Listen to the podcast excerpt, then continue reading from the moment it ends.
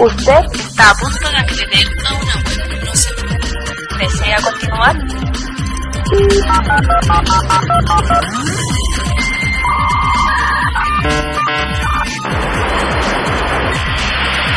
Acceso autorizado. Participar en Tecnofanático en directo es muy sencillo. Escríbenos a arroba soy tecnofan en Twitter o en Facebook, facebook.com barra soy tecnofan. Conéctate y expresa. Esto es una información de último minuto. Los ordenadores de Vallecas han sido invadidos por un extraño virus. Conectamos en directo con César Concepción. ¿Cómo un virus? ¿Esto es un virus? ¿Un virus en Vallecas? ¿Tengo un virus? Bueno, nuestro reportero parece que está contagiado. El virus se hace llamar a sí mismo Tecnofanático. ¿Un virus en Vallecas? Aviso, su sistema tiene virus. Tecnofanáticos. Todos los sábados a las 11 de la mañana por Radio Vallecas. 107.5 de la FM. La tecnología expuesta y dispuesta. Arroba soy tecnofan.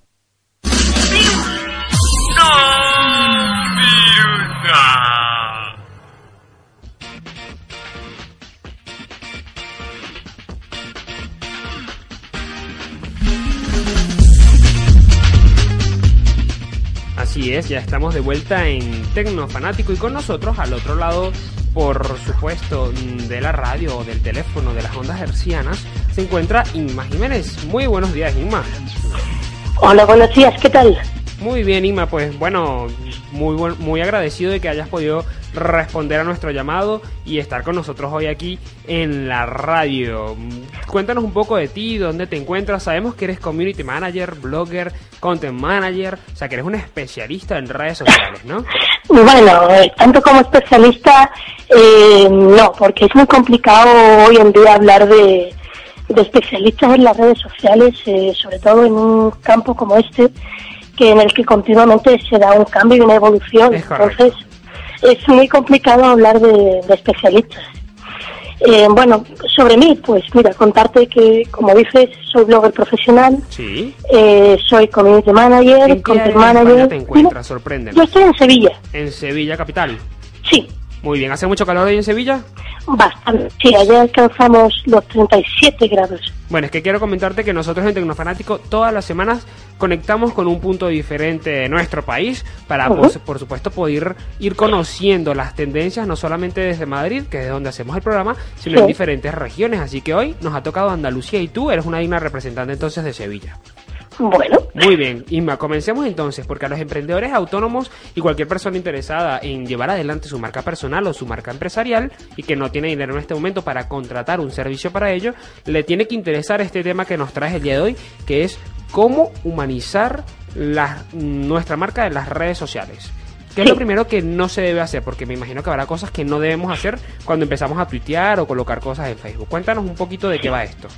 A ver, bueno, mira, eh, las redes sociales eh, básicamente es conversación, es diálogo y es interacción entre los, los diferentes usuarios y se trata básicamente de, de crear relaciones entre marca y cliente, ¿no?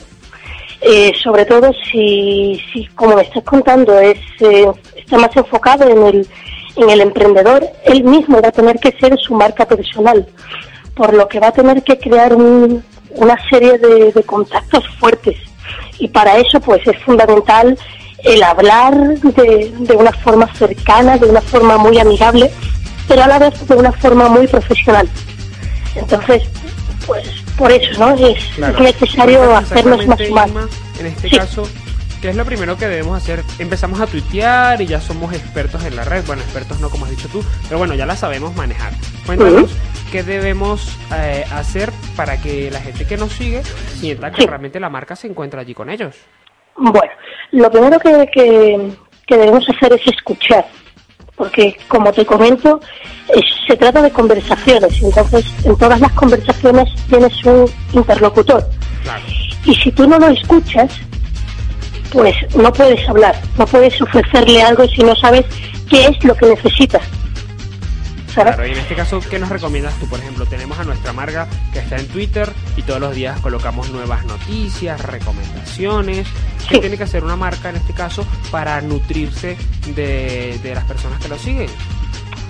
Pues eh, tener muchísimo, eh, tener muchísimo diálogo, saber perfectamente en cada momento qué es lo que precisan y qué es lo que les interesa y dárselo. Y solamente así el usuario sabrá que estamos ahí de su lado, sabrá que, eh, ¿cómo decirlo? Eh, sabrá que estamos atentos a lo que él necesita y Claro, que somos capaces de proveerle. malo. ¿Perdón? Ese efecto máquina que parece un robot que está tuiteando todo el día es bueno, es positivo, inundar No. las redes sociales. En absoluto. Es necesario que el, el usuario te encuentre sin, sin necesidad de que tenga que buscar mucho. Porque como sabes hay muchísima competencia en este mundo, hay muchísimos profesionales que te dan sus servicios y tú tienes que diferenciarte. Y la forma de diferenciarte es aportando ese factor humano del que hablo. Vale, es decir, que en este caso, eh, cuando por ejemplo estamos en Twitter, aunque sí que podemos dejar tweets programados con la herramienta de Hootsuite, por ejemplo, Sí. que ya la hemos conocido, nos las han explicado otras personas que conocen en el área, en otros programas. En este caso, podemos utilizar Hootsuite, por ejemplo, para dejar algunas noticias eh, publicadas que se publiquen, por ejemplo, el día de hoy. Yo estoy en la radio y no me da tiempo de publicar. Podría dejar en Hootsuite algunas publicaciones para que en el día se vayan colocando en Twitter, en Facebook y en las diferentes redes sociales. Pero es importante también el valor humano, es decir, que se haga algún comentario. Por supuesto, Eh, por supuesto, es necesario eh, no solamente hablar de, de la mar de nuestra marca y de qué es lo que ofrecemos, ¿no? Es necesario conocer a nuestra audiencia y, por ejemplo, saludarlo por la mañana. Hola, ¿cómo estás? Eh, normalmente cuando vamos interaccionando con la gente, la gente nos va contando cosas acerca de su vida personal, ¿no? Entonces siempre es bueno que el, el profesional en redes sociales sea, como suelo decir, el tendero del barrio 2.0, es decir, Ja. eh, cuando tú vas a comprar el pan, eh, la persona que te atiende mm, probablemente sabe muchísimas cosas de ti. Sabe si has ido a una reunión, sabe si has encontrado trabajo, sabe si has tenido problemas. Claro, porque y él te pregunta, exactamente, él te pregunta, se interesa por ti, te fideliza. Esa es la palabra. Es verdad, te fideliza. De- y en este caso, de- ¿tú crees, por ejemplo, eh, una persona que tiene una marca personal siempre está tuiteando, por ejemplo, sobre aspectos interesantes? En este caso, no sé, hablemos de, una- de un periodista o de un bloguero, por ejemplo, que está tuiteando siempre sus informaciones, por ejemplo, en este caso, mm, de tecnología. ¿Tú crees o es importante que además de la parte profesional se inmiscuye un poquito también la parte personal? Hay personas que creen que esto puede ser positivo. Eh, a ver, hay que tener mucho cuidado con eso, porque so- si tienes una, una cuenta en Twitter corporativa, es decir, si te pretendes vender a ti mismo como profesional, eh, no puedes, digamos, mezclar ambos, ambos ámbitos, es, es contraproducente. Lo que sí puedes es darle un tinte un poquito más personal, pero sin entrar en grandes, eh, no sé, en, en grandes materias, ¿no? No te vas a poner, por ejemplo, decir, oye, pues he tenido un problema tal y cual, Claro. ¿no? Simplemente mostrar que la marca que está ahí es una persona a la que la lleva, con sus inquietudes, con sus preocupaciones, pero eh, meternos ya en un terreno más personal, la verdad es que no es muy recomendable, porque para eso tienes otro tipo, otro tipo de cuenta, no es la de tu marca. Vale, y en este caso hemos estado hablando sobre todo, considero yo, de Twitter. Y cuando Sí. nos vamos al plano más de Facebook, ¿qué debemos hacer en Facebook para no parecer máquinas también? ¿Cómo humanizamos nuestra marca en Facebook? Yo creo que es una, es una preocupación que tiene mucha gente hoy en día. Sí, a ver, pues mira, eh, de igual manera, obviamente eh, funciona de forma distinta, ¿no? En, en Twitter es más la información, como sabes, en tiempo real, enlaces y tal. En Facebook es, no sé, los usuarios lo consideran un poco más personal, por tanto debemos ser muchísimo más mm, cuidadosos ¿Qué recomendación le das tú a las marcas entonces cuando están en Facebook? que hablen, que hablen, que hablen y que hablen, pero que hablen de tú a tú con los usuarios. Por ejemplo, eh, puedes poner obviamente tus, tus promociones, ¿no? Pero tampoco se trata de inundar el, el muro de otros eh, con autopublicidad, con, con spam, porque Claro. realmente hacer spam. Tú quieres poner una información, de acuerdo, ponla, pero tampoco actualices demasiado. Sí, de Para manera no que te ser vuelva invasivo. fastidioso. Exacto. Y es eso, hablar, comentar en, los perfiles de otras personas, eh, hacer recomendaciones de cualquier otro tipo, pero sobre todo no ser tan tan tan persistentes como como podemos ser en otras redes sociales, por ejemplo, como en este caso Twitter, ¿no? Claro. Y en este caso, ¿qué- ¿en qué otras redes sociales consideras tú que se puede estar eh, cometiendo errores o que pueden estar cometiendo nuestras marcas errores y cómo podemos solucionarlos? ¿En qué otras marcas? ¿En qué Bueno, otras redes? Sí, a ver, eh, pues... Sí, por ejemplo, el uso de, de YouTube, en este caso, eh, yo he visto, Sí. por ejemplo, trabajos en los cuales, por ejemplo, una empresa le, le, le encomienda a, a otra, en este caso una empresa de social media, que Sí. le haga un trabajo de posicionamiento de marca. Y he Sí. visto, por ejemplo, que crean videos en YouTube en donde únicamente tiene el video, tiene el nombre de la marca y luego cuando abres el vídeo únicamente tiene tres imágenes de presentación o unas diapositivas. Mm, Sí. Esto lo hacen, entiendo, para posicionar el nombre de la marca también a través de YouTube, que tiene un excelente Claro. posicionamiento. Pero cuando yo entro a YouTube, veo el video y veo que no es nada. ¿Cómo me siento yo como usuario? ¿Es realmente eso positivo para la marca? Hombre, eh, es darle un poco más de visibilidad, pero sí que es cierto que, que siempre hay que darle un aspecto un poco más personal. Eh, bueno, tenemos que intentar siempre sorprender al posible cliente, ¿no?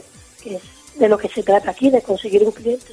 Claro. Y de ofrecerle, pues, eh, decirle, mira, yo soy tal, hago esto y conmigo lo que vas a hacer es esto.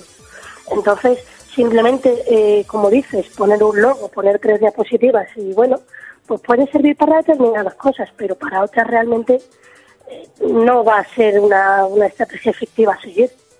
Claro, y en este caso, ¿qué recomendación nos das tú ahora en general con las redes sociales? No nada más con Twitter, Facebook, YouTube, sino ¿qué crees tú? Por ejemplo, vamos a hablar ahora, no hablemos de una marca grande, hablemos de una persona que se está promoviendo como marca.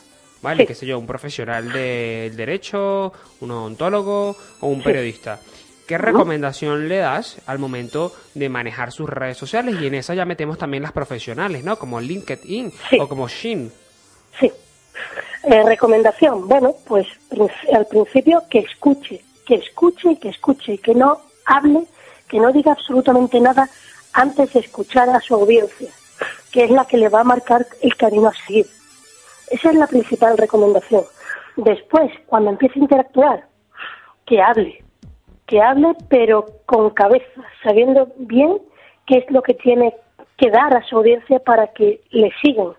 Que tenga en cuenta que la audiencia no le sigue por nada, que tiene que, tiene que recibir algo a cambio. Ellos te dan tu fidel- su fidelidad, pero ¿tú qué le echas a cambio? Claro. ¿Cuál, ¿Cuál es tu valor diferenciador? ¿Qué es lo que te diferencia del resto? Tiene que buscar algo siempre que le haga único y especial eh, por encima de, de la competencia. Tiene que sobresalir. Perfecto, Y- es decir, tenemos que buscar entonces, por ejemplo, si somos una marca personal, un aspecto diferenciador, el por qué la Sí. gente nos sigue, por qué seguir a ese abogado, a ese periodista, a ese odontólogo, qué nos ofrece de diferente a los demás, por qué no seguir uno reconocido y seguirte a ti que no te conoce nadie, por ejemplo. Exacto, exactamente.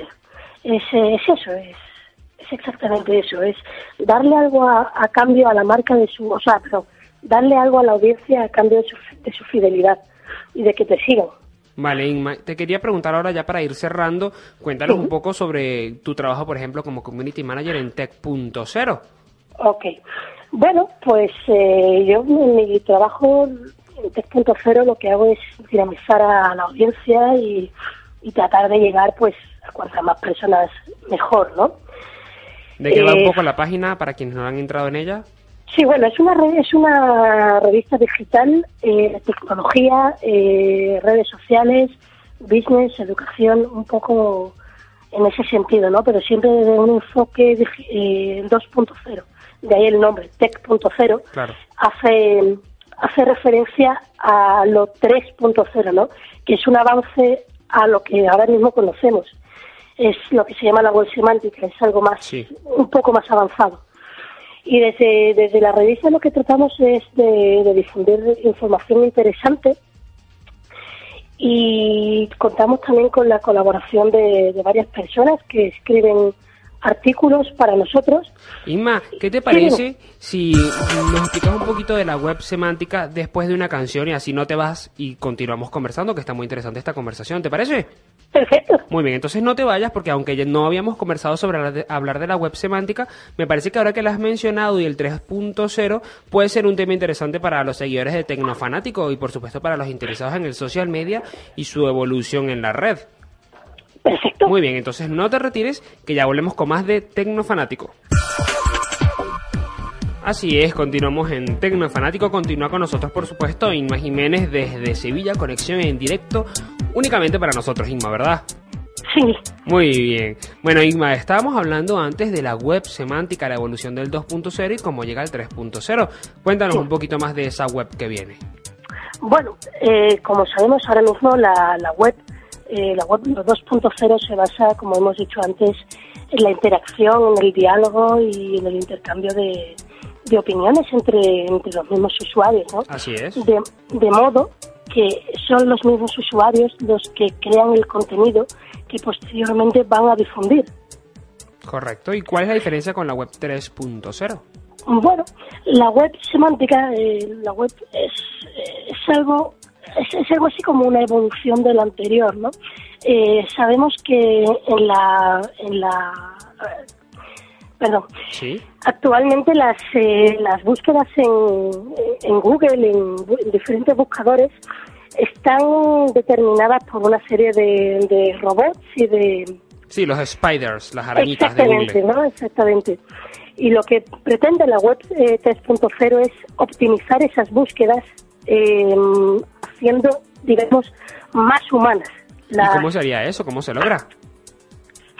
eh, pues eso tiene que ver con la con una mejora del, del contenido y, y los metadatos, ¿no? Haciendo una relación entre entre todo. Es decir, hay una optimización de la forma en la que almacenamos las cosas, ¿puede ser? Sí, más o menos. Y cómo las etiquetamos. Sí, más o menos también, ¿no? Es el, el tema de la interoperabilidad, es hacer que, digamos, que los sistemas informáticos eh, utilicen determinados agentes que son, eh, ¿cómo decirlo?, inteligentes, Sí. eh, sin necesidad eh, de que sea el, el ser humano el que el que interfiera, el que haga ese...